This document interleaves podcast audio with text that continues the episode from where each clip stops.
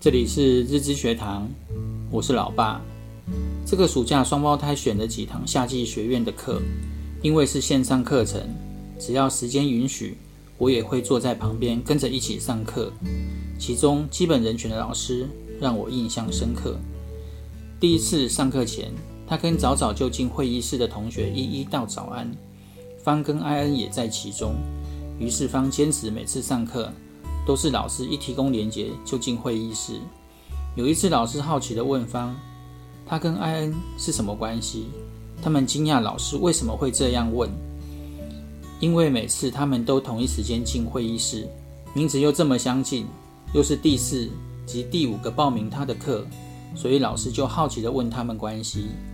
接着老师谢谢方跟艾恩选他的课及对他课程的支持，由此可看见老师真的用心，也发自内心对他们的赞美，让他们更愿意学习这门课。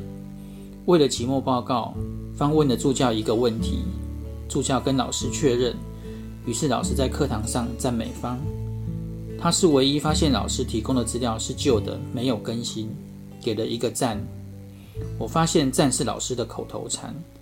每一位同学的发言或回答问题，最后老师都是以赞回给学生。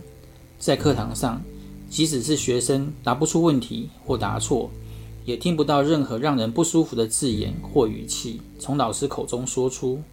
难怪受到这么多学生喜爱。老师的赞美会让学生有被肯定的感受，这种肯定也会增强他们学习的动力，也会让他们更加肯定自己，更有自信。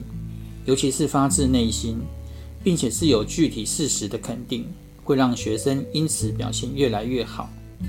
大树老师，虽然我不认识你，但是我要谢谢你。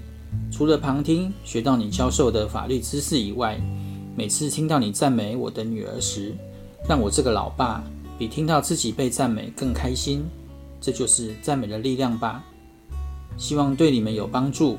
我们下回见，拜拜。